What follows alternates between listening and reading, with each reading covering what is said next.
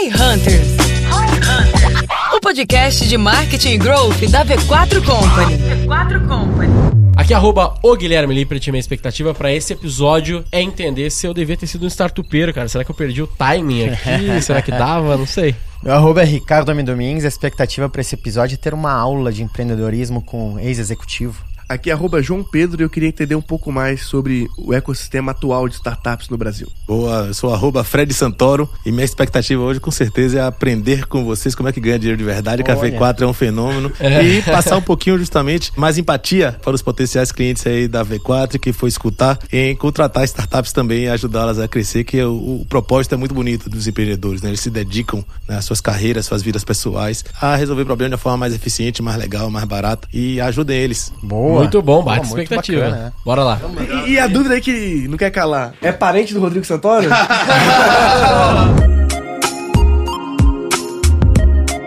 Neste próximo episódio do Roy Hunters Podcast, vamos mergulhar em um tema fascinante: a escassez gera growth. Prepare-se para descobrir como a falta de recursos pode impulsionar o crescimento de startups e negócios. E para trazer ainda mais conhecimento e insights, temos um convidado especial, Fred Santoro. Fred Santoro é um empreendedor e investidor renomado, com um currículo impressionante.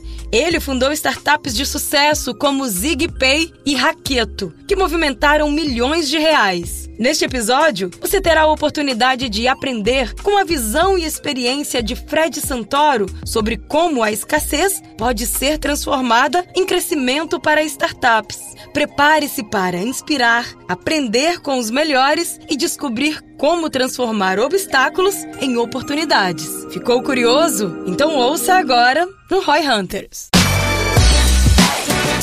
Sejam muito bem-vindos a mais um Roy Hunters Podcast. Hoje a gente está aqui com um convidado excepcional, né? Olha o spoiler, olha a referência dos outros podcasts que acontecem aqui. Seja muito bem-vindo, Fred. Muito obrigado, é um prazer, uma honra mesmo estar aqui com cérebros diferenciados aí do mercado brasileiro. Bom, brabíssimo. E, bom, a gente está aqui também com mais dois belíssimos co-hosts aqui, Ricardo Domingues e JP. Sejam bem-vindos também, meus queridos. Valeu, meu caro. É nóis. E olha só, antes da gente começar, Fred, a gente ouviu um pouquinho da tua história e ouvir um pouco do que tu pode trazer pra gente conseguir buscar mais ROI aqui, eu queria começar quase derrubando a caixa, mas te dando um presente, olha aí. Olha a moral, Opa, hein? Pode que maravilha, aqui, começou bem. galera, começamos bem, cara. No outro episódio a gente fez, agora eu vou contar pra galera que ouviu o episódio do Davi, a gente fez fake, porque eu esqueci de dar o presente, daí a gente fez, fingiu, tá ligado?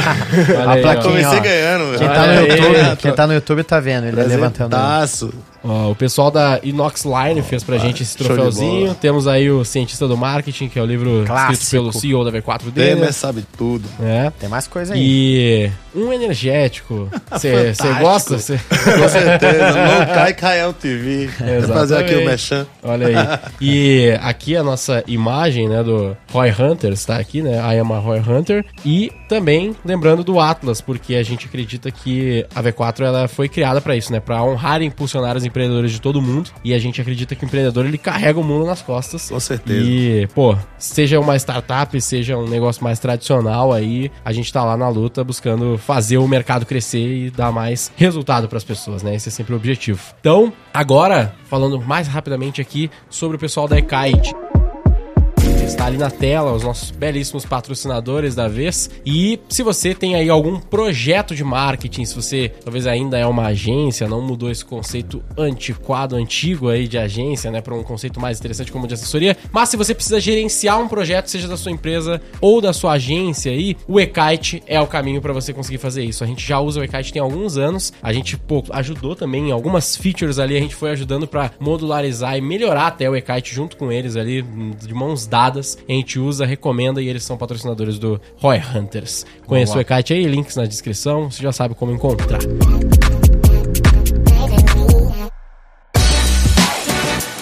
E Fred, pô, obrigado de novo pela presença e conta brevemente aqui pro pessoal um pouco da tua história, um pouco da tua experiência aí, tem muito a ver com o mercado de startups, né? Pelo que eu conheço, conheço pouco, então vou aprender bastante de conhecer um pouco hoje também. Com certeza. A proposta do Roy Hunters né, é fundamental para a existência das startups, né? Sim. É justamente a, o meu tesão, meu propósito de vida é ajudar startups a crescerem, né? Algo que eu tenho feito aí como empreendedor, como executivo, de como investidor, exatamente. O cara que é startup normalmente tem que ser muito criativo, né? Porque tem pouca grana. Né? Então ele tem que aumentar o ROI dele, buscar canais diferenciados, abrir a cabeça para pensar diferente, né? E não somente no serviço que ele vai ajudar seus próprios clientes a desenvolverem seus negócios de uma forma melhor ou eventualmente a economizarem tempo, no caso de uma empresa B2C, ele precisa maximizar os poucos recursos que ele tem, né? Então ele tem que fazer conta o tempo todo, de acordo com o seu canal de vendas, né? E é isso que ele tem se especializado. Eu lá atrás fui um dos fundadores do ZigPay, né? Que hoje é o maior player de pagamento mobile do mundo em eventos, tá no... Quem vai em festa e balada sabe. Aí você vê, né? deve ter aquele cartãozinho guardado. Exatamente. E lá atrás, quando a Até gente nas com- casas de poker às vezes tem ZigPay. pois é, é um sucesso, né? Hoje tá no estádio do Benfica de Portugal, no Tomorrowland na Caramba. Bélgica, tem vários Caramba. países. Pô, que legal, velho. É, então tô muito orgulho aí de ter cofundado essa empresa. E desde lá atrás, por exemplo, a questão do cartãozinho, né? Que até hoje tinha um custo muito alto de fazer, ter que cobrar aqueles 5 reais ali inicialmente, né? E como é que faz pra devolver no final, né? Que essa era a proposta do Valente. Devolve seus 5 reais no, no final, né? Isso não deixa de ser análise de ROI, né? Claro. A gente teve que desenvolver, assim, nos primeiros eventos, eu ia atrás de uma bolsa, tinha um saco de nota de 5 reais pra devolver.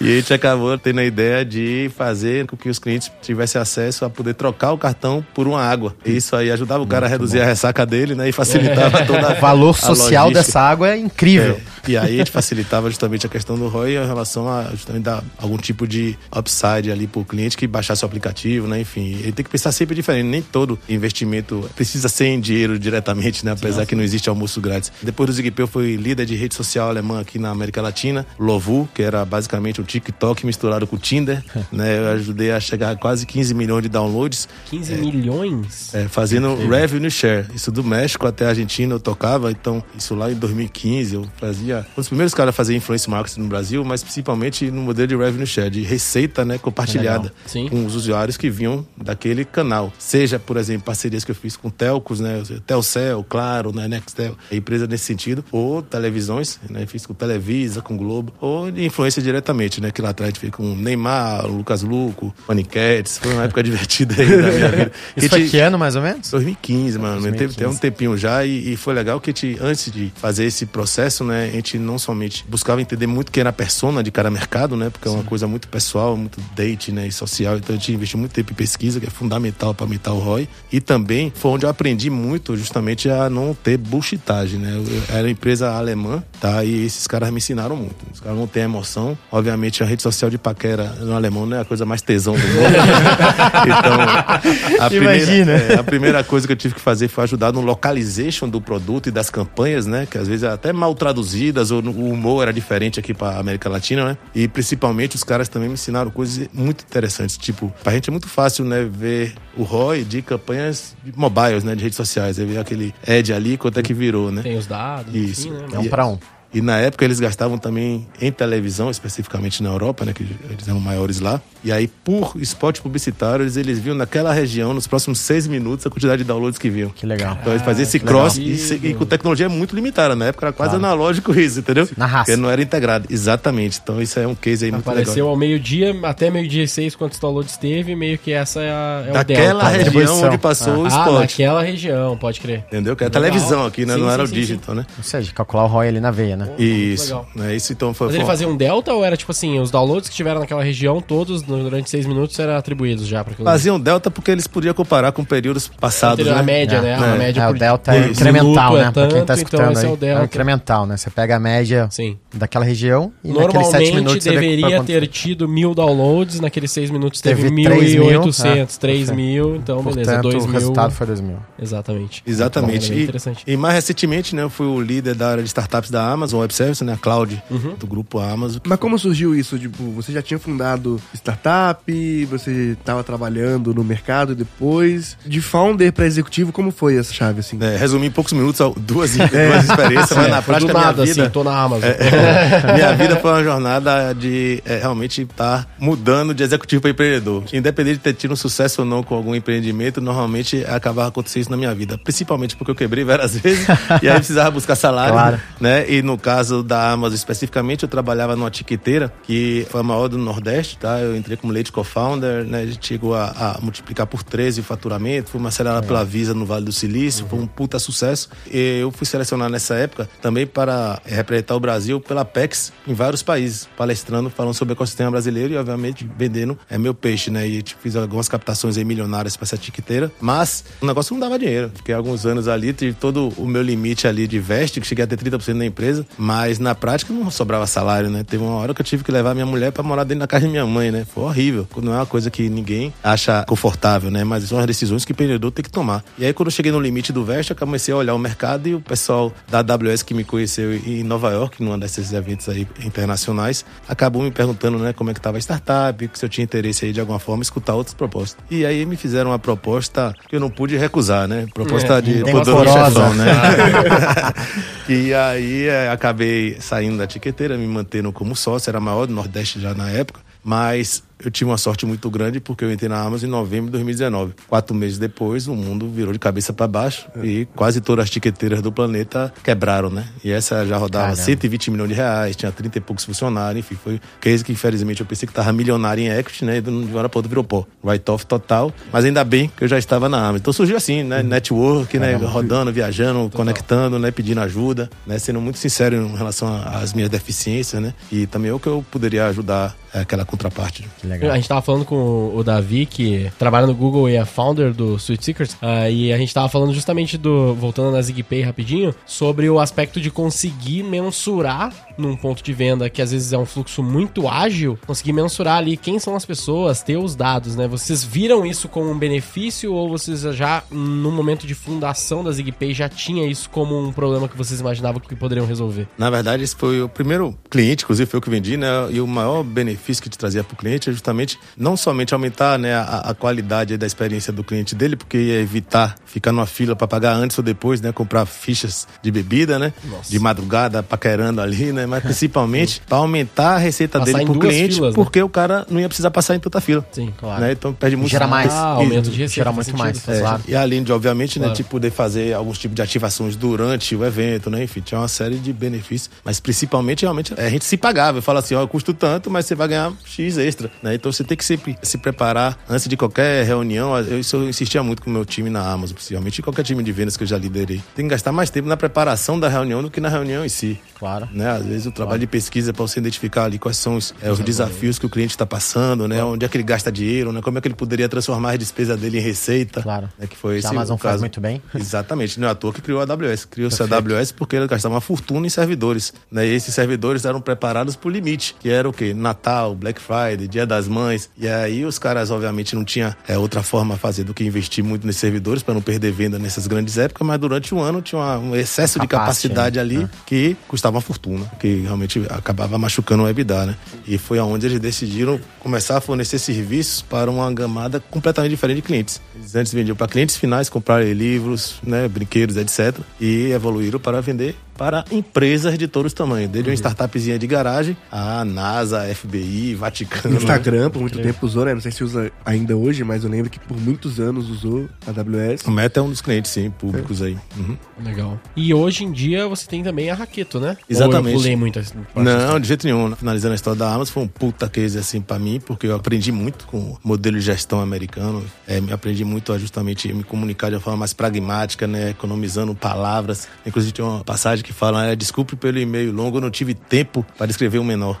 né? Então, assim, o americano muito é muito legal em relação ao treinamento, a metodologias, né? a técnica, aplicações de escalabilidade. E isso me acabou me dando confiança para montar a Raqueta, que é um ecossistema aí que ajuda startups e PMEs aí a crescerem. Crescerem ou captando investimentos, e nesse sentido tem uma ferramenta de captação pública, ou é serviço de captação privada mesmo, como advisor ali de um M&A ou de captação, mas também te ajuda empresas como corporações a se aproximarem das startups, né, na sua transformação digital. Então é, é um ecossistema justamente de consultoria slash startup também com tech, né, que a gente acaba fazendo o que eu mais gosto, que é ajudar empreendedores aí, porque eu sofri na pele demais, né, e eu acho que tem uma coisa bonita aí na construção de um legado, que obviamente a gente luta para ganhar dinheiro também, né, que Sim, não é fácil, é. né, empreender nesse país. E aí estamos aí é, super animados, tentando nos manter animados sempre, né, manter a equipe animada, que os primeiros anos de qualquer startup são muito sofridos, né, cheio de dúvidas, né. É um reme-reme, né? É, Até o ponto de inflexão, né? Isso. Tu passou por algumas experiências aí com essas startups, como qualquer startupeiro, eu imagino, né? Acaba tendo uma dificuldade muito grande de investimento, de ter essa grana. Agora, você tá literalmente do lado de que, que ajuda a solucionar esse problema com a Raqueto, né? Mas conta um pouco pra gente, assim, talvez histórias ou alguma experiência de faltar, de ter pouca grana e ter que ter uma estratégia muito mais de growth, assim, de pô, testar um negócio mais curto, com menos grana, pra acertar ali um ponto de inflexão e conseguir ter um resultado, né? Como que é essa experiência de conseguir bons resultados com pouco de investimento disponível? Ou muitas vezes nenhum, né? Quando você tá começando. É, às vezes isso- zero, literalmente. É, né? é- é muito comum, né? O founder às vezes tem um outro emprego, só que por mais que ele consiga se bancar, ele não consegue necessariamente bancar os custos do negócio, né? Que chega num ponto que você começa a gastar servidor, aí fica uma conta cara. Eu falo isso porque quando eu comecei a empreender, eu falei, caralho, fudeu, ou eu levanto investimento ou eu quebro, porque eu não conseguia mais pagar o servidor, entendeu? Sim. O- você- Claro. A parada vai crescendo, você não tem receita ainda, mas o custo do servidor pesa bastante, né? Ou- E outros custos ali. Que é um custo de infra que a gente Sim. tira pra garantido num negócio tradicional, mas na- nesse momento que não se tem receita ainda, tá começando, começa a pesar, né? E foi justamente o que a gente fez aqui pela AWS, que é justamente aquele programa de créditos Activate, ajudou muitas empresas a se manterem vivas, né? E testarem suas possibilidades de crescimento. Aí eu tô falando de empresas desde o Nubank da vida, que começou ali com voucher de 10 mil dólares, né? Lá, lá atrás, né?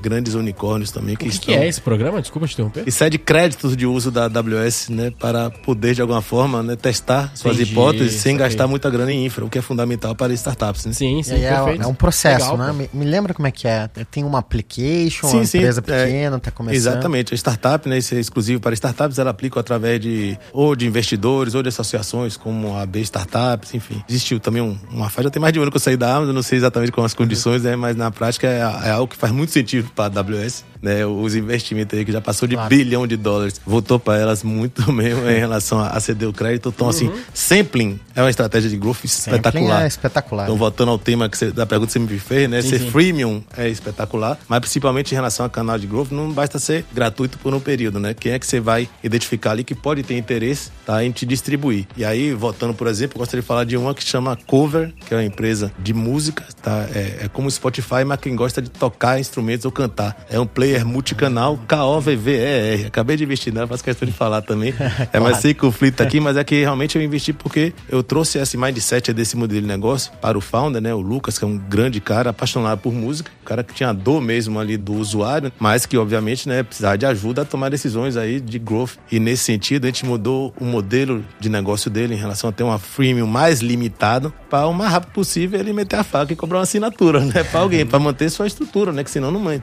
É um aplicativo espetacular e uma das formas que a gente viu que ele pode crescer é, de alguma forma, cedendo a possibilidade de marcas, grandes marcas, grandes corporações, uma fábrica de bebida, um festival, entregar a assinatura dele, né, como parte do consumo dessa marca. Então pode ser no ingresso você ter ali acesso a um mês grátis da Cover, e ali tem uma seção, uma playlist só para marcas, né? Ou então você colocar numa embalagem de uma bebida aí que milhões de pessoas estão consumindo. É algo que faz sentido também, porque vai agregar um puta valor para a marca, para o cliente da marca e, obviamente, para a cover também, tá? Então é pensar de uma forma diferente, é investir muito mais tempo pesquisando, conversando de forma quantitativa e qualitativa. Eventualmente você pagar uma, duas, três horas para um cliente sentar a bunda na sua frente, você ficar perguntando para ele, pergunta de crianças mesmo, mas por quê? Mas por quê? Mas por quê? Os cinco porquês é muito bom, É, né? vale muito mais a pena do Pergunta de que criança é muito é. bom. É. Cara, mas isso é muito louco, porque quando eu fundei a minha primeira startup, a Play, eu fiz exatamente isso. Eu lembro que eu mandei muito e-mail, na época, pra dono de agências aqui de São Paulo, porque eu queria vender publicidade. E aí alguns deles me responderam, eu falei, cara, eu só quero sentar e conversar porque eu não tô conseguindo vender. Eu chego nas agências e eu não consigo vender. Tipo, você consegue... Me dá uma dica. É, só me explicar, tipo assim... Você não que tá que não vendo aqui, né? É, por que, que você não tá comprando de mim? E aí eu fiz várias dessas reuniões, que é tipo, cara, beleza, mas eu tenho essa entrega. Você acha que você vê valor nisso? Aí eu falo, ah, isso aqui eu não vejo valor. E é bem massa isso, né? Eu até tinha esquecido que eu tinha feito esse papel de sentar e pedir pra cara, me ajuda a entender o que, que eu tenho que vender aqui, por que, que tá dando errado. Eu- Porque assim, eu tinha experiência de fazer software, não de vender publicidade, entendeu? Então é muito diferente. Muito Eu, assim, eu sei que eu tenho audiência, mas como é que eu faço? Eu vou,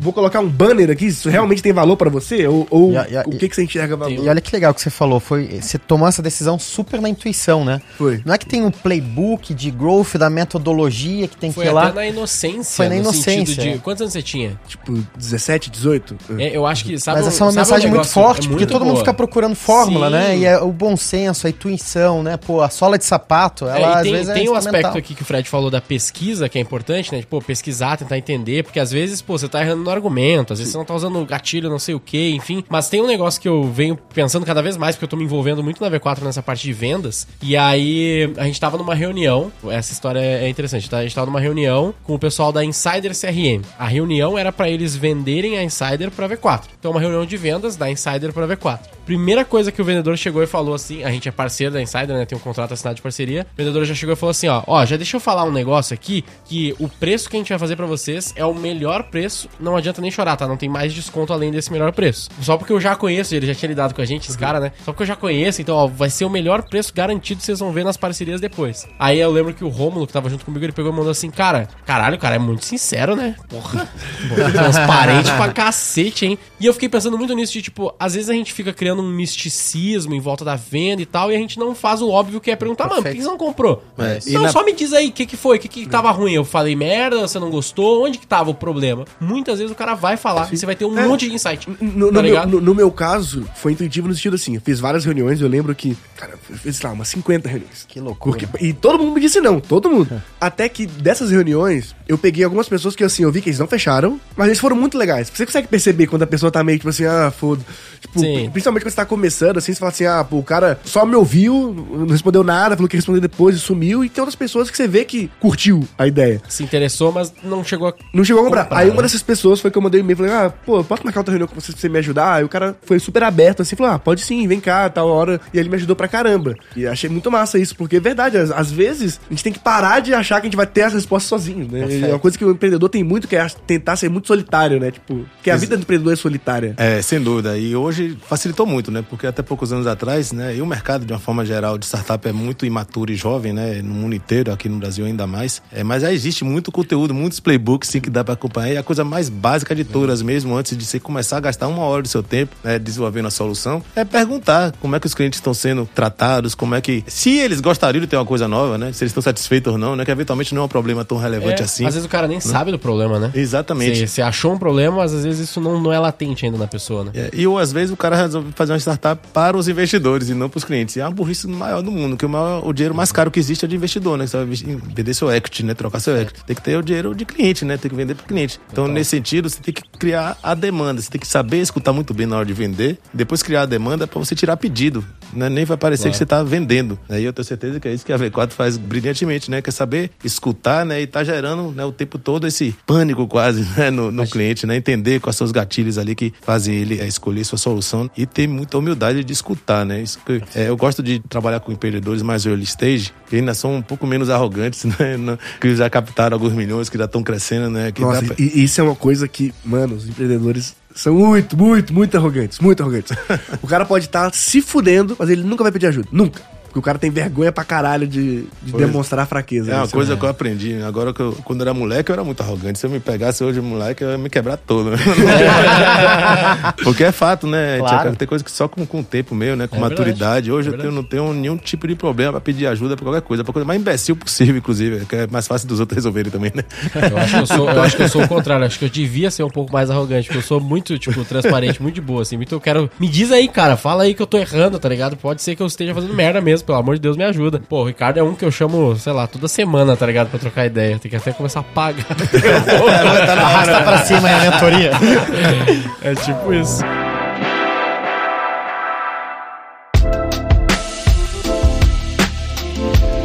Mas é muito real, tipo, até inclusive na V4 a gente fala sobre. Denner fala muito isso, né? Da miopia do marketing, né? De que as pessoas tentam olhar muito pro seu produto, pra sua solução e tentar melhorar ela e tentar encontrar um negócio e tentar en- entender do meu produto, da minha solução, como que eu vou vender isso. Quando o ideal é fazer o contrário, né? Deixa eu ver pra quem que eu quero vender, o que que esse cara quer e ver se a minha solução de fato entrega aquilo ou se eu tenho que melhorar a solução. Inclusive, trouxe num outro episódio aqui que a V4 sempre vendeu assessoria de marketing. E aí eu chego no meu cliente cliente vendo, pô, olha só, uh, Fred, você tem aí a, a Keto, cara, você precisa encontrar mais empreendedores que estão, sei lá, buscando dinheiro, vamos dizer que é isso que eu entendi. Então eu vou te ajudar a vender mais através da internet para empreendedores e eu vou fazer tudo o que você precisa para vender mais. É uma oferta boa? É uma oferta boa, só que ela é uma oferta muito ampla. Ela é uma oferta que vai me gerar, não sabia lá atrás, a gente não sabia isso lá atrás, né, mas vai me gerar um monte de problema depois, porque eu não consigo vender mais para ti, não consigo... Não tem upsell, não né? consegue Porque fazer um upsell, cross-sell, já faço tudo, se eu faço tudo, é tudo, né?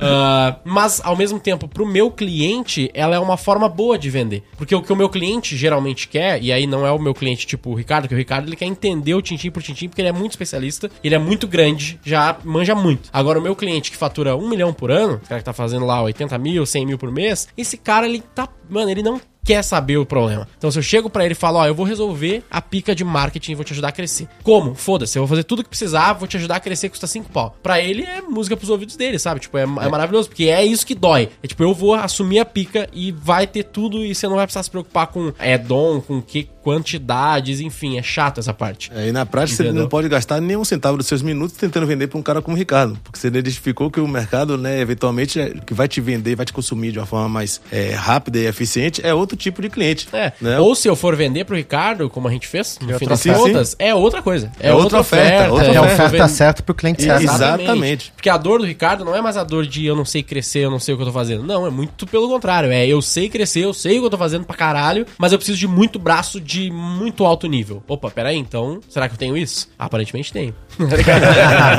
e aí, pô, beleza, a gente consegue fazer esse trabalho ali e a gente trabalha em conjunto dessa forma como outra oferta. Mas você pegou isso Ma- escutando. Peguei isso escutando, porque o V4X, que é um produto da V4 que eu tenho os profissionais dedicados, ele é um produto que a gente foi descobrindo ele. Tipo, não foi pesquisa e tal, a gente veio a pesquisar depois que a gente viu que existia essa possibilidade. Mas foi muito através de iteração. Então a gente tinha esse produto, assessoria, e aí a gente vendeu a assessoria para uma empresa chamada Lojas Labs, no Rio Grande do Sul, com 180 lojas. E aí o trabalho era, eu quero ajudar essas 180 lojas, uma a uma, a vender mais. Eu tenho 200 franquias, vou dar aqui 20 lojas para um número específico de franquias e elas vão tocar. E aí deu errado, não tava funcionando esse projeto. E aí, long story short aqui, né, resumindo, a gente foi melhorando esse produto para atender melhor esse cliente, que acabou culminando em chegar no X. Então a gente começou a ver que quanto mais dedicado, melhor funcionava, quanto menos pessoas, melhor funcionava também, porque tinha muita gente para pouca loja. E aí a gente chegou num produto que depois a gente veio entender que existe um mercado inteiro que faz exatamente isso. Né, uma Raccoon, por exemplo, concorrente da V4 nesse produto, é o que ela já faz há muito tempo. Ela vende times dedicados de marketing, mas a gente tenta ter um, um a mais ali, né? Tá uma oferta um pouco diferente, mas é um produto que a gente viu que a gente encontrou no mercado uma solução similar e a gente foi dando a nossa cara, o nosso jeito de executar isso. Tem, né? tem uma sutileza muito interessante do que você falou, que é o benefício do tempo. O benefício do tempo para o empreendedor é fantástico. Você jamais ia ter esse clique ali no momento zero, né? Porra,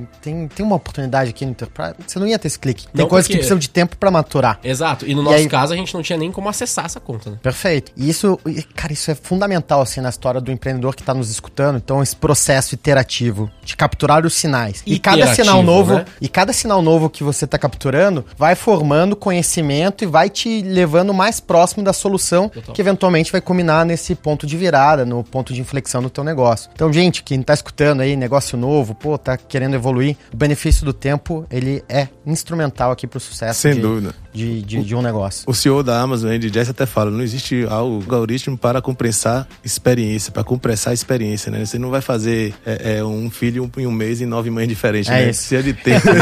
Essa é, ótima, uso É, muito. é né? muito E, é e- e é fato, assim, que uma forma de você ganhar a confiança do seu cliente é você dizendo que você não vai saber fazer. Ó, eu não sou o melhor cara para fazer isso, mas me contrate para isso, né? Aí quando você vai escutando, escutando, mas real. não basta simplesmente você escutar. Você tem que criar dentro da sua empresa né, mecanismos para estar captando esses feedbacks, filtrando eles e fazendo com que de uma forma organizada, com templates, né? De alguma forma, essas informações vão ser captadas no campo, seja com clientes, com fornecedores ou com outros colaboradores, vão se tornando potenciais projetos de inovação que vão se tornando potenciais fontes de receita. Sim. Ou de economia interna, né, por exemplo. Sim, sim. Às vezes seu cliente é interno, né? E uma coisa que você falou que a Raquito faz, que é conectar as grandes empresas com startups. Isso é um ponto eu acho que eu, que eu acho muito interessante, que tá ficando cada vez mais comum. Inclusive, a gente vê várias empresas aqui construindo seus CVCs, né? Seus Venture Capitals corporativos. E eu queria entender o por que, que as empresas hoje, o, que, que elas enxergam de mais valor de estar perto de startups, uma empresa grande, assim. Por que, que é, a gente sabe, né, que, que boa parte das inovações surgem em startups, mas eu queria entender você que já teve nos dois lados ali da mesa, como é que uma empresa grande percebeu que ela perdeu a possibilidade, né, a habilidade de inovar e como que se aproximar de startups ajuda essa empresa grande e fala um pouco mais sobre isso, eu acho bem interessante esse movimento. A gente vê cada vez mais grandes empresas comprando startups ou investindo em startups ou simplesmente querendo criar um ecossistema onde elas se aproximam de alguma forma de startups. Perfeito. Esse é um tema que me fascina, até porque a cultura de inovação da Amazon é super reconhecida aí, com os princípios de liderança dela e os processos, os mecanismos práticos que eles utilizam, né, que é algo que eu palestrava e, e tocava workshops disso quando eu trabalhava na Amazon, e adaptei isso para a realidade da Raqueta, é o que eu vendo também para corporações e para startups também, né, que empreendedor de tamanho é, pode se beneficiar de pelo menos algumas partes né, é, desse processo. E uma coisa que é fundamental aqui é que as empresas não devem ter um departamento de inovação. É burrice ter um departamento de inovação, porque isso limita muito a quantidade de inovação que você vai gerar. Você tem que criar mecanismos para escutar todos os tipos de colaboradores que estão falando com clientes. Né? Você tem que ter mecanismos para escutar seus fornecedores, tem que ter mecanismos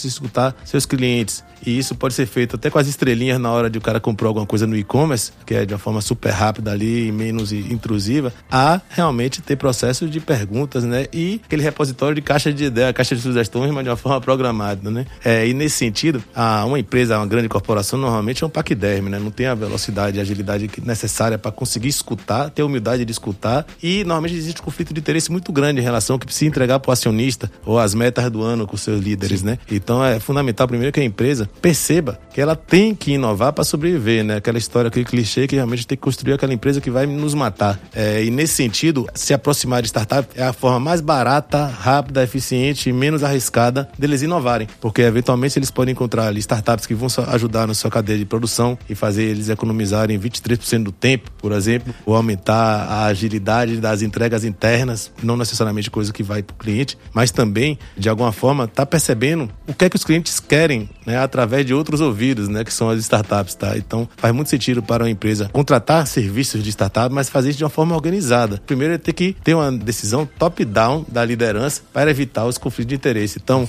o cara da contabilidade vai ter que entender que é o procurement, né, compra de algum serviço, não pode mais exigir que a empresa tenha no mínimo 15 anos de história ou um capital social de 20 milhões de reais, né? Porque senão nenhuma startup vai conseguir participar de um processo de um RFP, né? É, por outro lado, o cara jurídico tem que dar uma aliviada também nos tipos de contrato que está querendo de uma startup, né? Com várias exigências que às vezes não faz o menor sentido, tá? Então tem que ter um alinhamento, né? A galera de vendas, de marketing, né? Sabendo que vai ter parte do budget ali que vai precisar ser alocada, né? Mas e, e isso é muito difícil porque calcular o ROI de inovação é muito difícil. Muito. É muito complexo. Então, você vender essa história para os acionistas, o próprio Bezos teve vários problemas na história com acionistas por causa disso. Fazia muito investimento mesmo em inovação e muitos acabam sendo totalmente triturados. Mas o conhecimento que é gerado a partir das tentativas, que inclusive deram erro, é genial, porque eles criaram mecanismos para captar aqueles aprendizados. Então, por exemplo, eles lançaram o smartphone, o Fire Phone na Amazon, né, muitos anos atrás. Tá? Foi mesmo, mais de bilhão de perdido né? inclusive de retirado de lojas, né, para queimar. Mas por causa daquele projeto, além de ninguém ter sido demitido pelo fracasso, eles justamente se aproveitaram através de um documento lá que chama de Correction of Error Document, correção de erro, para aprender tudo o que eles aprenderam com esse processo, que na época era fabricar device, né, equipamento físico, um rádio, ter canais de venda diretos da própria Amazon, lidar com o fornecedor de, né, de peça de seus próprios devices e equipamentos e principalmente construíram um sistema operacional, que foi a base da Alexa né? Por todas as linhas hoje de device da Amazon. Ou seja, aquele erro lá atrás proporcionou várias ah, novas O benefício do de tempo receita. de novo, né? Exatamente. E o Kindle veio depois, né? Kindle veio depois. Veio depois, né? E, e, e naquele momento ninguém entendeu também o, o, Kindle, né? Não fazia o menor sentido para a cabeça de muita gente, é. né? E na Quem é matar é um... o Business Core, que era o livro da Amazon naquele momento, né? Exatamente. E hoje é um, é um ah. sucesso, assim, eu, eu lembro de uma é passagem do livro do Jeff Bezos que ele fala, né? A intenção dele, acho que até a comunicação dele pro time da, do Kindle e pro time que tocava o e-commerce do varejo físico, dos livros, livros físicos, era a orientação para cada um dos times era uma tal outro. Quase que, pô, é melhor eu fazer dentro de casa do que um outro, é, um outro player fazer isso aqui e, enfim, é, estragar minha. Dá pra fechar, o, fechar o olho, né? Tipo, ah, esquece que pode existir essa possibilidade. Não, aí. perfeito. E aí você vira um empreendedor torcedor, que é o que a gente, pô, quando a gente vê uma empresa sendo disruptada, normalmente passa por esse viés, o empreendedor. E é pô, é muita isso aí acontecer, mesmo. não, imagina. É... AI, imagina, gente. A AI Capaz. Visto isso? Não, imagina. É da cultura da, da, empresa justamente empresa. eliminar esses conflitos de interesse, né? Porque você imagina um executivo líder de um desses projetos que você acabou de mencionar, por exemplo, com certeza tinha uma meta variável, né? Que é boa parte do salário dele, né? Então, assim, botar na cabeça daquele cara que vale a pena no longo prazo, porque ele também é sócio da empresa. Ele também tem equity da Amazon, por exemplo, claro. ou seja, de um Google, da Meta, Sim. da vida, né? Então é a forma aí de, claro, de, de tentar amarra. reduzir é. né, o conflito de interesse claro. e, e, promover aí a harmonia e principalmente colaboração entre diferentes times, né? Áreas, né? Fundamental. Total, total. E por que que desenvolver tech é tão difícil fora de uma startup? Eu falo isso porque eu sou conselheiro da V4 e eu vejo o caso deles. É e, e, eles estão apanhando muito para desenvolver tech. Quando eles me falaram quanto eles gastam em, tipo, em time de tecnologia, eu falei, caralho, você gasta mais que a maior parte das startups que eu conheço. E não vai pra frente. Porque por que, que você vê que muitas vezes uma startup enxuta, de, às vezes com dois dev, três dev, conseguem lançar produtos e muitas vezes uma companhia contrata 10 devs, 15 devs, não consegue. Eu não consigo nem afirmar se é a maioria ou a minoria, porque realmente vai muito de pessoas. No final do dia, tudo é pessoas, né? Então são muito características de cada empresa mesmo. O que eu, por exemplo, sou muito ao contrário de muitas empresas que estão por aí, tá? Eu, eu, recomendo muito que a startup tenha um CTO logo desde cedo como um co-founder, mas que terceirize o máximo possível no começo para outras empresas, porque é você ter dois, três devs, às vezes você perde um, porque o cara for atropelado ou que recebeu uma proposta melhor de emprego, acabou a empresa pelos próximos três, seis meses, né? Para identificar alguém. Então, para reduzir o churn, é, é, fundamental, eu acho, às vezes, terceirizar. Tá? E é o meu caso. como? É, é, com uma software house, que às vezes já tem, inclusive, a política para startup que queira ter um equity daquilo, e isso já existe muitos casos nesse sentido. A própria ZigPay ou Arin, que eu participei, vendi pro Banco Next, que eu investi lá, participei da, da criação durante a pandemia, né? E do investimento, foram feitos com software houses. E nesse sentido, até, o meu investidor é uma software house. Aí eu acabo investindo em outras startups nesse sentido também, às vezes faz sentido, porque para reduzir não somente o churn, né, que é arriscadíssimo para uma startup, mas principalmente para ter uma qualidade melhor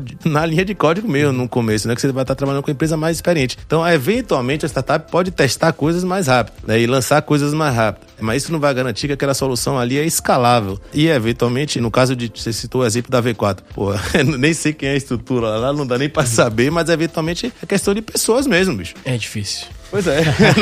então, de novo, não é nem processo, não dá para afirmar somente isso, mas eventualmente tem que ver quem é que tá desenvolvendo coisa nova, quem é que tá mantendo, quem é que tá sustentando. E isso tá tendo um alinhamento top-down entre os líderes diferentes, né? Porque é, existe grandes empresas também fazendo coisas legais e startup Sim. fazendo merda todo dia, né? É, eu ia falar assim, até falando da nossa experiência, né? A gente certamente não tá no nosso topo ali de produtividade ou de entregas do que dá para ser feito dentro do, da frente de tech, mas definitivamente a gente não tá no nosso pior momento. A gente já foi muito pior, porque a gente não tinha processo e a gente não é nativo de tecnologia. Então, pô, o Denner, eu, todos os, os demais sócios ali, exceto um deles, literalmente apenas um sócio, que tem ali alguma expertise de tecnologia, mas também nunca foi um CTO nem nada do gênero, né? Então o cara aprendeu, tá aprendendo ali junto com a gente. Então acho que existe muito esse aspecto de a gente não ter tido a experiência prévia. Eu não lembro se a gente tentou fazer alguma coisa com software house, eu acho que a gente nunca fez por causa do, tipo, a questão de fazer em casa versus o tempo e o custo de fazer com uma software house, tem essas dúvidas. Então,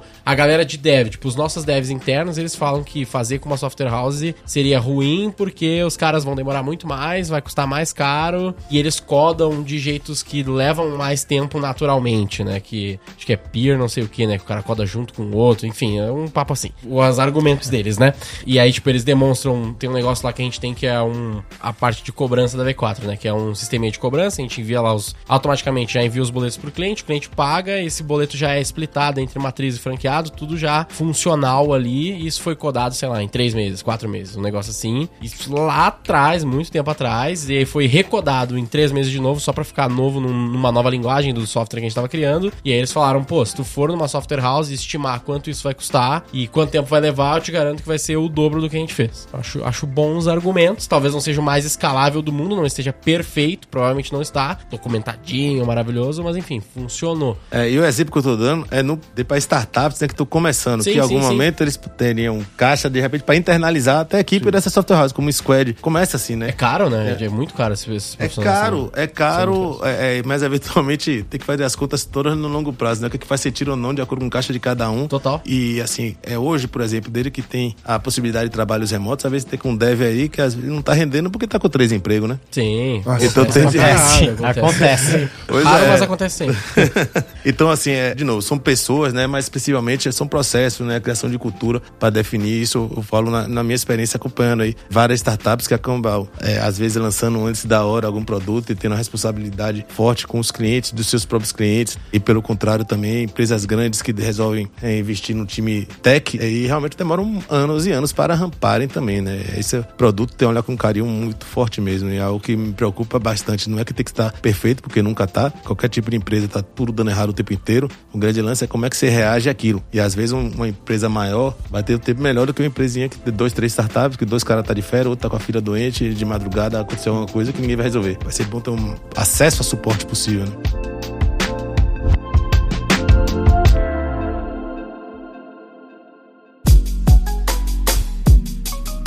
E o que, que você está enxergando hoje do mercado no Brasil?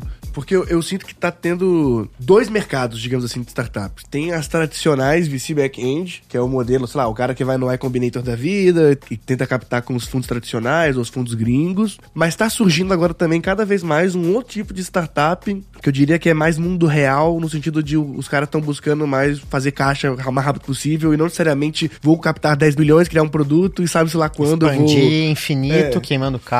Né? Como você tá vendo esse movimento do empreendedor de startup buscar mais o... ter cliente, né? Se financiar com cliente ao invés de investidor e o que, que você enxerga de futuro pelo que você tá vendo, conversando com muitos empreendedores, pelo que você tá investindo, qual que você acha que é o modelo vencedor hoje, de, no sentido de assim, se você é um cara que tá ouvindo aqui a gente, quer montar uma startup, o que, que você acha que ele faz mais sentido ele pensar, né? No sentido de modelo de negócio. Sem dúvida, né? Obviamente vai depender o quanto ele tá querendo inovar ou não, quanto deep até que ele tá querendo fazer, né? Às vezes é uma startup que é super difícil mesmo, né? Mandar satélite lá pra lua, né? é, enfim, aqui obviamente não é nosso talento aqui no Brasil, né? A gente vê coisas assim acontecendo nos Estados Unidos, por exemplo, né? Que exige muito capital upfront, mas de uma forma geral, tá? É, eu vejo esse right sizing de valuations do mercado que tem acontecido, que foi obviamente top-down globalmente, né? Mas principalmente relacionado à alta de juros é, mas também da falta de entrega de ROI. Né, de novo aqui, Roy Hunters. E eu vejo que existe um conflito de interesse, e de novo, que é um mercado ainda muito imaturo e jovem, gigantesco entre os gestores de VCs, os LPs e os empreendedores. A verdade é que foi muita picaretagem feita né? Tem muita gente que estava gastando dinheiro dos outros para garantir ali, pelo menos sua taxa de gestão. Você está muito preocupado com o carry, que demora 7 a 10 anos para vir. É, e a né? maior parte dos fundos, eles, eles geram lucro mesmo sem nenhuma startup vingar. Assim, só, só em taxa de administração, etc., os caras já, já se pagam. Já se pagam sem ter nenhum. É, é, é alinhado, se, né? Se paga, mas assim, não é tão interessante para eles também, mas não, dependendo do é, tamanho do cheque que eles conseguirem, hein, pode ser incrível. É porque o mercado brasileiro acaba sendo limitado mesmo, mas é verdade. Um cara que está sentando em cima de um bid de dólar recebe Sim. 12% ao ano, não é ruim. Claro que ele tem que ter uma equipe grande, etc. Sim. Mas enfim. Por outro lado, você gastar um bi de dólar no Brasil é de forma responsável é impossível. Isso é fato, né? Por falta Não tem de startup. ativo para isso. Tá então, é, é, exato. Então, assim, todo esse right sizing, que é doloroso, tem sido doloroso para todo o ecossistema, eu acho que é fundamental que tirou muito aventureiro dos dois lados da mesa. Tá? Essa é a real. Então, é fato que os VCs mais responsáveis né, estão de olho muito antes do que eles estariam em 2021 mesmo, que foi uma coisa incrível, na capacidade daquele negócio gerar caixa no curto prazo, né? De realmente ver o quanto o cara é responsável, quanto ele está fazendo aquele negócio para os clientes dele, não para acionista ou para passar a batata quente para o próximo cara, que era o que estava acontecendo. Né? O, o, o, cara do investimento aí no, no CID, no pré-operacional, dava um jeito de passar para algum abestalhado da Série A, que dava um jeito para outro da Série B, outro da Série C, e assim ia passando, né? Até era, era vai um... quebrar na minha mão, vai, não vai quebrar, né? Era um grande esquema de pirâmide que normalmente o SoftBank que tomava todo o prejuízo. aí eu não posso usar, não nem confirmar nada, mas obviamente faz parte da tese de cada um, é, é, e obviamente, né, a própria SoftBank já tem dado grandes acertadas, mas é, é, fato que a nível mundial, eu não tô falando só Brasil não, é, é, aconteceu coisas assim, é, inenarráveis, né? E aqui a cultura latina não é brincadeira também, que envolve muitas vezes corrupção, tá? Empresas sendo adquiridas M&A por valores é, estratosféricos, por founder fazer alguma secundária louca com um cara que foi adquirido. Eu já ouvi Caramba. coisas aí absurdas. Então, assim, Caramba. assim, tudo isso faz parte da falta de publicidade, né, de número desse tipo de mercado. E aí, onde a gente entra com a possibilidade de fazer captações públicas, onde o cara tem que abrir números, né? E aí é que aqueles empreendedores mais sérios, né, que confiam mais no próprio taco, vão acabar aderindo nesse modelo de crowdfunding mesmo, de investimento com essas possibilidades de criar o quê? Uma rede de embaixadores. Você tem vários sócios, vários embaixadores. Que é um que formato de IPO, né? Exatamente, é um micro IPO que você está na prática criando o quê? Todo mundo que investiu em você ali vai ser seu embaixador. Vai estar tá falando de você pros amigos, vai estar tá consumindo o seu produto né? Que, é, isso é o Div Hub, né? Por exemplo, né? Entre algumas outras plataformas. E só uma dúvida que você falou, o pós-captação, ele tem que continuar divulgando as informações? Ou... Tem, sim, pela Então, regra da CVM, né? Ah, perfeito, Que é trimestral, sabia. tal qual uma empresa Semestral. listada. Semestral. DRE, não tal qual, porque são muito. O compliance é muito menor, né? A quantidade. Claro. E o custo E também, é né? benefícios, fazer, né? inclusive, né? Exatamente. Ah, né? eu- não sabia. É para democratizar o acesso a oportunidades Claro. de investimento e o acesso a, a funding mesmo, né? Então, assim, eu sou fã desse modelo, com certeza, que obviamente ainda está engatinhando o modelo de crowdfunding a nível mundial, mas tem grandes cases de sucesso também e que é muito legal, porque eu garanto que todos nós aqui que gostaríamos de ter investido no Nubank lá atrás, mas nenhum, nem- não tinha mecanismos Eu não tinha para dinheiro isso. só ainda. é, isso, mas basicamente não é nenhum de nós, né? É, Poderia, e porque só não- e for- chegou tinha na, na mão de VCs, não existia um mecanismo de alguém investir 10, 15, 20 mil reais, né? Não no Nubank lá atrás, né? E é isso que, te- que eu acho que o mercado está se indo né, E nesse investir, caminho. Investir o cara num tivesse VC é algo né? complexo, né? Tem um valor mínimo. Ah, é muito você- difícil. Você precisa conhecer o VC. Quem não é do mercado nem sabe o nome dos VCs. É, ser um LP, ainda mais num país como o Brasil, é, é limitadíssimo, né? Pouquíssimas pessoas conseguiriam entrar, né? O que, que você está enxergando hoje é que eu vejo que deu uma guinada que antes todo mundo de startup que eu conhecia estava fazendo B2C. Todas as startups eram B2C. E hoje a gente está vendo, pelo menos no sentido do quem tá ganhando dinheiro de verdade, claro, não necessariamente o maior dinheiro, mas percepção minha, sem dados, é que uma startup B2B tem mais chance de dar lucro. Mesmo que ela não se torne um Nubank, no sentido de va- valer 100 bilhões ou etc., mas ela tem menos chance de quebrar. Eu vejo, pelo menos... Mas Ô, potencial João, de caixa, né? a o mesmo sentimento. João, a vocação do Brasil é B2B e os números provam isso. Tá? Eu acho que talvez porque a sua indústria ali, da, onde você atua, você vê muita coisa chegando no B2C. Né? Muito e-commerce pequeno que está precisando ali, está tendo uma influência digital maior, mas a maioria absoluta dos funding no Brasil foi direcionada a B2B. Mas, tá? E eventualmente mas, alguma mas, nem- mas, B2B2C. nem, mas nem sempre foi assim, né? Acho que eu, eu sinto que Na em verdade- 2015 eu via muita coisa B2C surgindo aqui. Mas aí não era, às vezes não era nem era mais e-commerce do que startup mesmo com soluções. Que você vê hoje o modelo de SaaS B2B é muito mais funded, seja em qualquer indústria, tá? E, obviamente fintech tem uma parte forte aí, um share interessante desse mercado, mas até as fintechs B2C, praticamente nenhum avançou muito legal, que é difícil. B2B2C sim. Sim. Mas B2C diretamente, tipo a Nubank, é dificílimo, né? Nubank é um caso espetacular. É, a própria Gimpass, né, que é o puta case, lançou É verdade. B2C e mudou para B2B totalmente. Por causa disso, o growth no B2B é muito menos complexo, não vou falar mais. E o B2C, além de ser caríssimo, realmente não está na vocação do mercado brasileiro, do ecossistema brasileiro. Eu tenho essa curva que foi que é uma B2C, que inclusive eu transformei o modelo de negócio para ter uma opção B2B2C também. Então, sem dúvidas, é um B2B, porque acaba o que acontece, se você está trabalhando num B2B, você vai precisar falar com menos pessoas, né? Por mais que o seu custo seja alto, é, eventualmente é mais simples para uma startup falar com 50, 100 clientes do que eventualmente milhões de clientes, né? E fazer uma campanha e, bem e feita é ticket difícil. médio, né? Eu sou fã, fãzaço, assim, de qualquer tipo de negócio B2B, justamente pelo ticket médio. Porque o ticket médio te dá uma possibilidade muito maior de trabalhar as coisas, porque você consegue fazer um investimento maior, você pode... Você pega um projeto B2B, qualquer projeto pequeno B2B da V4, se a gente falar pro cara gastar 10, 20 mil de mídia, pô, dá pra gastar, porque um contrato, dois contratos desse cara já cobre isso várias vezes lá na frente. Agora, você fala pra um restaurante de ticket médio 55 reais, vamos gastar 20 mil de mídia, ele fala, não, fudeu, 20 mil reais de mídia, tem que fazer mil vendas pra cobrir isso e sair do zero a zero com a minha margem de 10%. Fica muito mais difícil trabalhar num restaurante, né, que não é o caso aqui, mas eu sinto que o B2C tem essa desvantagem, né, que é mais difícil de tu conseguir gerar volume e ao mesmo tempo ter uma boa margem e saber gerir esse alto nível de investimento, né? É, hoje eu, eu tenho meu portfólio próprio é de 12 startups, tá? Só três são B2C e realmente são das que estão mais sofrendo. É, É, embaçado, difícil, é difícil. Custa muito dinheiro, tempo. E você saber se comunicar com um milhão de pessoas, né? Que até o papo do Roy Hunters também é muito difícil. Você identificar os cohortes diferentes, seja sexo, idade, é, região, né? Sotaque. Você saber conversar com cada um das pessoas que você identificou ali como potencial Isso cliente. é o core do é Ricardo difícil ali. demais. Isso é o McDonald's que é incrível fazendo isso, né? E, e- Boa demais, é verdade. Pois é, de muito difícil. Muito difícil. E, e É, você vê. falar, lá na XP, né, a gente tem quase 5 milhões de clientes. A gente tem quatro marcas para conseguir fazer isso. E dentro de todas as marcas tem vários segmentos, né? Sim. Tal qual o Itaú tem personalité, tem lá o varejão. A gente também faz essa segmentação ali dentro das marcas para cobrir esse desafio. Realmente é muito difícil o B2C.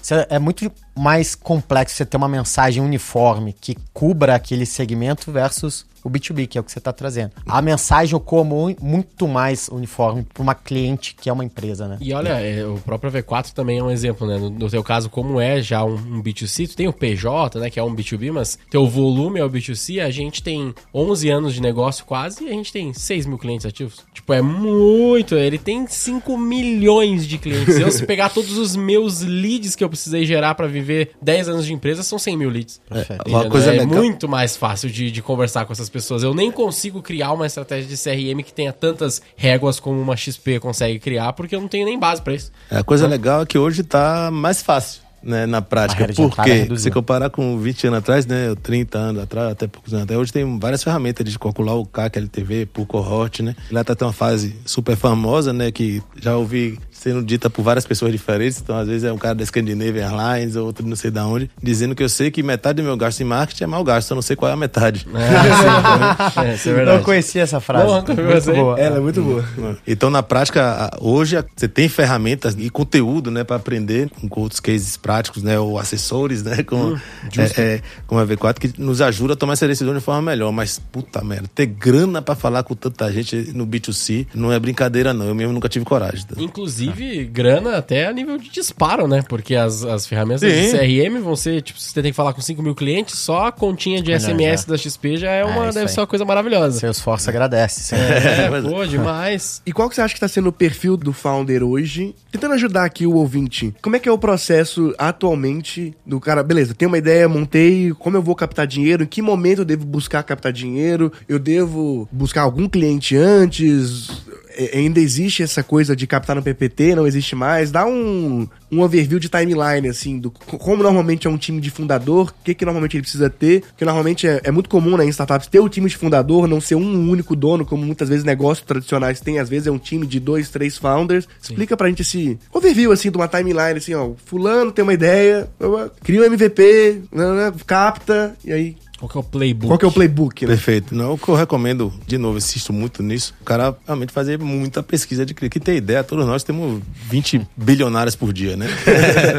Mas Do Excel, né? é, Toda ideia é. é bilionária. Então, você saber se aquela a história faz sentido, você tem que pesquisar seus clientes, investir muito tempo. E para isso, você não precisa sair do seu emprego, porque na prática, é, no final do dia, é dinheiro. Né? Dinheiro atrapalha seu casamento, seu relacionamento, né? sua cabeça. O cara que tem que produzir pensando em dinheiro, em boleto a pagar, produz muito menos do que conseguiria produzir em, em, num momento de segurança financeira, né? em alta performance. Então, no mínimo, o cara tem que ter dois anos de caixa aí para sobreviver sem precisar de salário. E isso não é fácil para quase ninguém. Já eliminamos aí 99% do Brasil. Tá? Então, se o cara não tiver isso desde o começo, bem planejado, é melhor não se dedicar nem um segundo da vida dele, porque cada segunda custa tempo. Né? Independente de estar trabalhando ou não, é tempo com a família, curtindo, com seus amigos, né? É, cuidando da saúde. É. É, e nesse sentido, assim, o cara tem que ter caixa, antes de tudo, tá? A figura do founder bilionário que começou na faculdade não existe. Né? São casos aí milagrosos de gente que já era rica, que estava estudando em Harvard. Né? Esse modelo não existe. Normalmente É, as que- Harvard é tipo 300, 400 mil dólares, assim, não é uma, não é uma parada. na prática, a, a ideia aqui é, realmente é, pô, normalmente quem passou por alguma. teve uma carreira né, de executivo aí legal, que conseguiu juntar uns pezinhos de meia interessante, que tem a mulher que trabalha e colabora também na renda mensal, ou vice-versa, né? A mulher que tem um marido que também pode ajudar, que é a fundadora, tem grandes no Brasil também. É uma decisão de vida que envolve muito mais do que o profissional e sua carreira, mas também o pessoal, tá? Então a galera de estudante que tem uma ideiazinha legal que quer desenvolver, muito bom, né? Porque eventualmente você tá morando na casa dos seus pais, né? Tá gastando menos e se tiver suporte ali da faculdade, tem várias aí que já tem estruturas de laboratório de inovação, né? E conversar com os amigos é muito melhor tá fazendo isso do que fumando maconha, isso é fato, né? Na faculdade. Ou vendo É. Netflix e Instagram o dia inteiro. né? Pois é. né? Então, assim, nesse sentido, o perfil, e até eu falo minha própria tese de investimento, né? Eu, como investidor, que eu olho, falando do playbook que você perguntou, eu olho muito o que o cara fez antes, né? Principalmente, realmente, eu tento fazer uma, um corte que o cara tenha aqui. Ter pelo menos ter tido uma empresa antes, independente de ter tido sucesso ou quebrar. Porque algum dia ele vai quebrar, só não quero que seja com o meu dinheiro. Né? Então a primeira coisa, o cara é second time founder, né? Já teve alguma empresa no passado. Segundo, é um problema fácil de entender, né? A galera realmente tem interesse naquela solução, né? Tá sendo mal servida, né? Como é que ele sabe aqueles dados? Que pesquisa ele fez? Então eu tenho que pesquisar muito, né? O que é que o cara pesquisou. Tem que fazer as perguntas chatas. É algo que vira e mexe, eu solto algumas dicas nessas aí no, nas minhas redes, justamente que a galera não faz o beabá bem feito, que às vezes vai investir por fumo, como grandes investidores bilionários, fecharam às vezes negócio em 40 minutos, porque sabia que não sei quem ia investir. Então, nesse sentido, eu vejo aí cada vez mais founders mais experientes tendo sucesso do que aqueles que simplesmente querem inovar. A gente não tem mecanismos aqui no Brasil para impulsionar empreendedores da economia real, quem dirá a economia digital criativa que nem existe ainda, né? Que é, na prática é uma startup. Hoje você considerar que startup que está ali fazendo um investimento pessoal gigantesco, sacrificando sua rede de amizades também, que às vezes capta dinheiro com amigos, com o pai da mulher, enfim, com o tio do cunhado do primo. Isso aí acaba muito afetando né, a vida pessoal das pessoas. E todos nós que empreendemos já passamos por isso. Eu já passei. É uma coisa super estressante você perder dinheiro dos outros. Então, você captar dinheiro nesse momento também é quase uma irresponsabilidade. Por isso que fala family, friends and fools, né? é, você tem que captar dinheiro de, de gente né, efetivamente profissional naquilo que vai ter a inteligência emocional profissional para lidar com write-offs. Eu vejo cada vez mais e recomendo cada vez mais aí que sejam pessoas muito mais experientes, que já tenham tido uma, uma experiência ou trabalhando em startup ou numa grande corporação que ensinou é, coisas óbvias a serem feitas né, todos os dias, que fazer o óbvio todo dia é difícil pra caramba. E o óbvio, às vezes, é só a política de reembolso dos custos mesmo. Tá ligado? Até isso, por mais que pareça, muita gente acaba misturando a economia, a grana da empresa pessoal, com a grana né? do pessoal, ainda mais nessa fase, né? Então eu vejo aí que os grandes founders são pessoas muito mais experientes, tá? E que já têm um dinheirinho guardado para poder tomar decisões com mais calma. Né? Isso é uma coisa fundamental, né? A questão do tempo, né? O cara que toma, eu já fiz muito esse erro, né? Tomar decisões porque tava precisando ganhar dinheiro semana que vem, pelo amor de uhum, Deus, é agora urgente, todas essas decisões davam errado. Por outro lado, o cara com fome acaba sendo mais criativo também.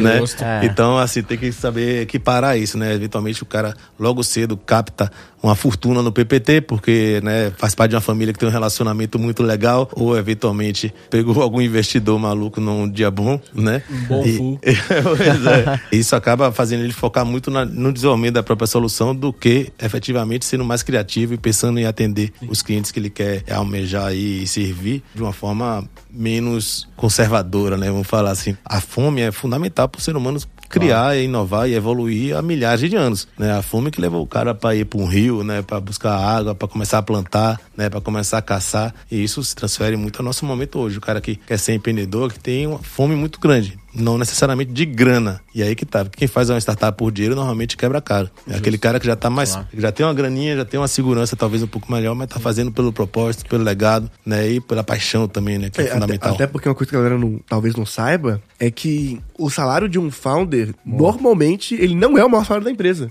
Às vezes você vê a empresa captou 10 milhões, aí você acha, pô, o cara tá ganhando 100 mil. Cara, normalmente esse cara ganharia muito mais em qualquer outro emprego do que sendo founder. Perfeito. Normalmente, só pra galera ter uma, uma dimensão, um founder ganha 10, 15 mil. E, e, assim, ele provavelmente tem funcionários que ganham é, muito mais. Normalmente ganha zero. É, não, Mas não, captar, com certeza. Não, não, eu falo assim, é quando mesmo? ele se dá um salário, é no máximo 10, 15 mil. Mesmo ele já, às vezes, até pagando 30 mil para um programador, 20 mil para um programador, ele ganha menos e ele não vai subir. A empresa pode estar falando milhões e ele não vai subir o salário dele. Por quê? Tá, tá de comum acordo que, cara, você tem seu equity. Seu equity vale alguma grana. Quando você for ganhar dinheiro, você vai ganhar quando Milhões. você fizer uma secundária depois, quando você. Se der sucesso, né? Porque os investidores também recebem antes a grana. É muito normal, né? O investidor ter um acordo que, pô, se alguém for fazer uma secundária primeiro, vai ser investidor, não vai ser você, founder. Porque, pô, você tá saindo da empresa, fudeu. E isso é muito importante, né? Porque a ah. galera acha que o cara levanta dinheiro. Tá rico, né? Pra ganhar dinheiro, é. sendo que, na verdade, pô, na maior parte das vezes, se ele fosse um executivo em qualquer empresa, ele, ele ganharia mais, ele ganharia bônus, ele ganharia porrada de coisa. E, e o que se não tá certo, ele não coloca dinheiro no é. bolso. Ele, ele deixou, bolso, ele deixou de ganhar o salário desse período. É o custo de oportunidade. Custo de Muita gente é não faz essa conta. Muito, muito, muito. Então aqui você trabalhou um ano, você investiu 5 milhões dessa empresa porque você captou 4 milhões, botou 1 milhão de sua conta pro pança, mas quanto é que você ganharia de salário em outro lugar? Sim, claro. As 2 milhões por ano, por exemplo, tá um puta executivo. O cara gastou aí quanto, entendeu? Três do bolso na prática, né? É, é essa conta que, que muita é gente duro. não sabe fazer e, e, é óbvio, né? Mas o e óbvio pode de dar novo, errado ainda, né? Pode ter tudo para dar errado, né? É, tem sempre As tudo chances são de dar tudo errado. Certo Mas felizmente paga um imposto exatamente, normalmente até menor do que grandes corporações, não faz o menor sentido, né? Não existe um benefício é. fiscal para investidores anjos. Você vê as diferenças aí tributárias é, para fomentar né, empreendedorismo é, de países mais maduros que nem os Estados é. Unidos e compara com o Brasil, é absurdo. Né? Mas, mas, até na criatividade, né? A galera de startup é, tem muita criatividade, né? Inclusive nos nomes pô. Write-off, lay-off, tá ligado? Não é demitir pra caralho, não é quebrar. é outros nomes. É a tá gourmetização, né? É passar a faca. Tá a gourmetização da demissão, né? É isso mesmo. Não, a gente não demitiu ninguém, não. A gente fez um layoff. Mas é, mas é bem interessante essa visão que eu realmente tenho visto cada vez mais o Second Time Founders, né? Bem mais normal. Quando eu comecei, quando eu captei lá em 2015, eu via muito esse outro perfil, que era galera jovem como eu. No geral, todo mundo era técnico, eu sou programador, todos os outros founders que eu conheci eram programadores Garoto também. de programa.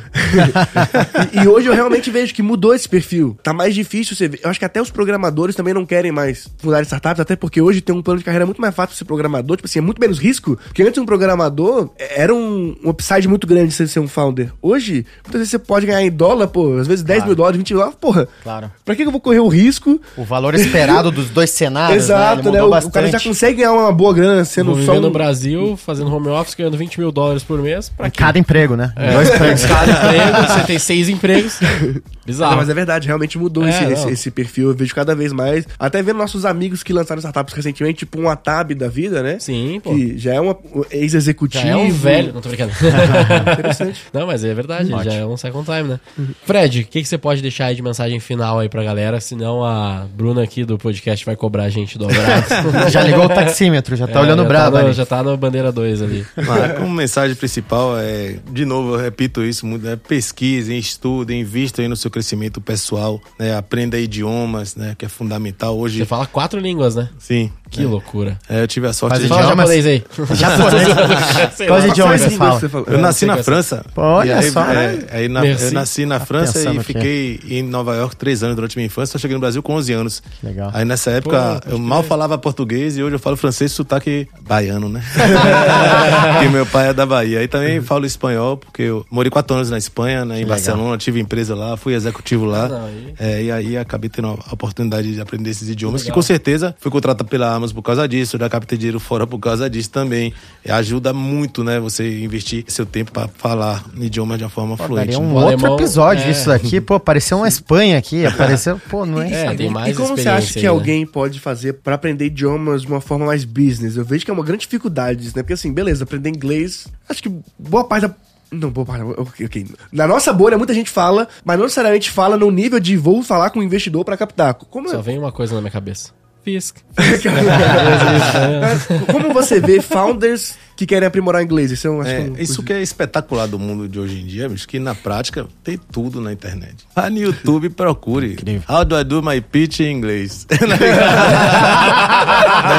é, assim, não tem desculpa pra alguém que já fala um pouquinho não saber pelo menos a parte técnica. E quem não fala ainda, hoje tem muitas formas também de aprender, né? Seja grandes aplicativos aí que vão é, gamificando a experiência de aprender, ou você vê Netflix duas vezes, você vê um com legenda e outro sem legenda, né? Pra ir é bom. aprendendo, pra ir melhorando o ouvido e, obviamente, se comunicando, né? Hoje tem grandes plataformas também que permitem que se converse com pessoas de outras pessoas do mundo, né? Cultura. E, Gratuito, claro, é, é, mesmo sem grana, tem de se aplicar em programas aí que podem levar estudantes pra fora, fazer intercâmbio logo cedo, né? Quanto mais cedo, é melhor, né? Imersão Isso é questão o de jogo. cultura. O Brasil hoje, pô, nem 3% da população fala inglês. Aí você vai com países como Tailândia, que identificaram a necessidade absurda de investir em turismo para sobreviver, né? Que não tem essa, essa riqueza de produções aí de commodities que o Brasil tem, que acabou que a galera, 70% fala inglês, pô. Um país super pobre. Caramba. Eu vou dar. Eu vou dar minha visão sobre essa pergunta aí do João, que é, cara, eu acho que o cara que não aprende, ele não quer. Essa é a verdade. Exato. Porque, tipo assim, não É é. uma questão de priorização. É uma questão de priorização. Tipo assim, é difícil aprender inglês a primeira vez, aprender qualquer língua a primeira vez? Com certeza é. Como qualquer coisa na vida, tá ligado? Mas eu mesmo, eu, eu aprendi as primeiras noções, assim, tudo só jogando e pesquisando no Google, velho. Eu jogava, eu queria saber que porra era aquela, daí eu pesquisava o que, que significa, o que significa e tal. Exatamente. E quando eu fui fazer um curso, que também, assim, pra maior parte da população, pagar, deve ser o que, 500 reais por mês hoje, um curso, sei lá, na Wizard, alguma coisa do gênero, deve ser algo nesse preço aí, na faixa de 400 a 700 reais por mês. É caro? Pra maior parte da população é caro. Mas é horrivelmente caro? Não é. Então, se você tem grana ali pra pagar um negócio desse, paga que é even Paga porque dá ROI. É, dá ROI pra caralho, é muito Dá mais ROI. fácil, você vai lá, faz e tal.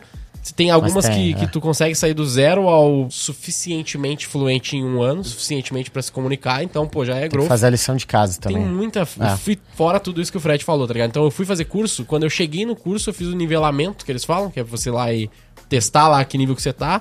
E eu pulei, sei lá, 30% do curso inicial. Só de, de ser interessado, tá ligado? Então dá pra aprender e quanto mais cedo melhor também. Mas porque teu grande salto provavelmente foi quando você foi pra lá, né? Quando- A imersão dá muito. Tem Vou muito te falar que valor. não, vou te falar que não. Não, eu não não tive esse salto não, porque eu já quando eu Você já chegou lá, no nível eu já cheguei bacana. num nível muito bom já. Eu cheguei nos Estados Unidos a primeira vez foi Foi agora, fim do ano passado. E aí, tipo assim, Ah, já eu, falava, já, eu já claro, falava há claro. muito tempo, já tinha interagido muito, já. O primeiro cliente da V4 que foi gringo fui eu que trouxe, porque eu saí de férias Olha uma aí, vez. Visão interna... Lá atrás eu saí- Internacionalização da Olha essa V4. loucura, velho, essa história. Lá atrás eu saí de, tipo assim, tirei as férias, 10 dias na praia. E aí eu fiquei enjoado de ficar na praia, porque eu falei, porra, eu quero trabalhar. Só que não tinha exatamente o que fazer ali na hora. Daí Eu falei, vou entrar nesses sites de freela e vou fazer um freela de tráfego, foda-se. E aí eu peguei um freela de tráfego na época, podia, né? Não, não pode mais hoje na V4. Eu peguei um freela de tráfego de uma mina de Nova York. Legal. E aí eu fiz, fiz as copies dela, fiz tudo, porque tipo, eu era interessado, sempre gostei de inglês, tá ligado? Então acho que isso facilita muito o cara se interessar. Minha mãe, por exemplo, ela não se interessa no inglês, ela não consegue aprender. A minha- ela minha fala teve escola- pouco, ela não A quer, minha teve ah, é escola de idiomas e mal fala inglês. É, Eu, eu, eu falo norueguês. Acho que essa eu nunca tinha te Você fala contado. Norueguês. Eu morei um ano na Noruega. Caralho, essa Eu, eu morei, não eu sabia fiz um ano no meu high school lá. E Fala eu, aí, fala que eu sou muito lindo em norueguês. Jeg er veldig pen, jeg. Ah, caralho. Dele Penha. É. Jeg er veldig pen. Esse A é, um é uma forma cool que o norueguês fala. O Coloca grande lance é ser um bom papagaio também, né? Mas- Saber repetir. É, você repete, você aprende a Mas repetir, o- isso é verdade, mano. Cara, é isso, e aí por isso que eu vejo tanto valor na imersão. né? Eu aprendi em três meses lá, mas também eu tava, cheguei lá na minha segunda semana, eu tava tendo aula de biologia em norueguês. Ah, então não, você, aí, você é, for. isso Mas um hackzinho É que eu usava. fiquei pouco tempo, tá ligado? Então É. nem fez muita diferença. Cara, eu pegava livro de história de criança, eu me lembro. E eu traduzia palavra por palavra. Pegava meu caderno e ia, ia lá no dicionário, palavra por palavra. Tem muitas Cara, formas de fazer. tem muitas É, formas de a, a imersão me ajudou bastante. O Duolingo é do caralho também, isso é verdade. É isso, o Duolingo é, é legal. gratuito, né?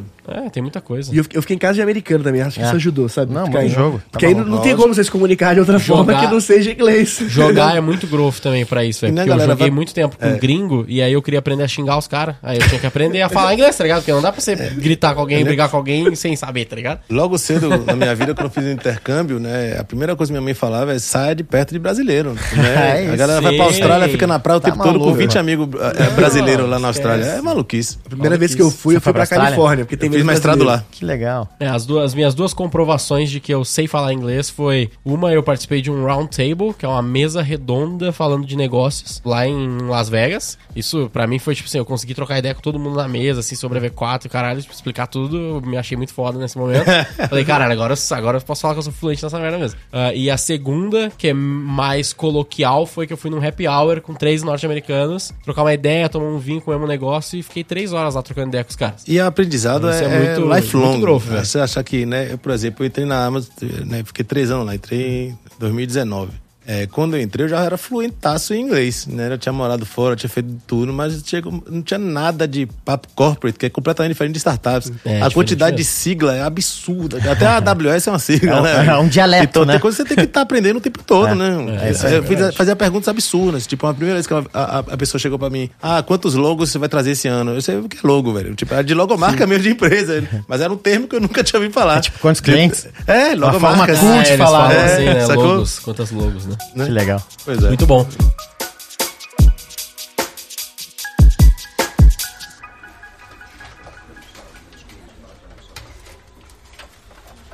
Você é um bom copywriter? Sou. Você é um bom Olha a copywriter? responsa, hein? Olha a responsa agora. Na verdade, nunca vendi um serviço de copyright, mas eu adoro ter umas ideiazinhas. Ah, é? Ah, claro. Então, esse é o seu Aquela momento. né? Esse Ideia é o seu momento de brilhar. A gente faz o título no final. A gente pensa no título aqui pra sugerir pra galera que tá editando. A galera tá ouvindo também o podcast ainda, então que nome tu daria pra esse episódio pra galera clicar? Passa fome pra criar. Porra, Passa ótimo. fome pra Eu criar. gostei muito. Passa fome pra criar. Tem a ver, tem conexão? Tu não acha que tem pouca conexão com o papo de Roy Hunters? É legal, é, é criativo, mas tu acha que chama a atenção da galera? do- Grofar. Passa, Na passa prática, pra grofar. fome pra O cara tem que criar canais, não é só matemática. Essa A parte fome gera growth. né? Exatamente, porque. A fome gera growth, ó, é um... Aí, É ó, budget, a fome é por causa do budget. Budget Claro. é limitado, eu tenho 10 mil reais pra gastar ali, tem que passar fome pra ser mais Pode ser, criativo. pode- porque às vezes você tá com um ser milhão de reais, você nem faz ser conta. A escassez gera growth. A escassez... A escassez ou a fome? A fome é legal a pelo fome papo é que ele cool. falou antes, A fome né? é cool. a Não, aí é cool. Principalmente falei que assim, são ó, falei 12 e assim, ó. 23, tô ficando com fome, por isso que eu pensei. É, né?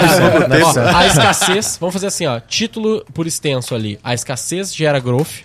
É isso? Isso aí. Ah, e a gente pode colocar o, o outro no título, no- na, Na imagem. né? Então, a fome gera growth.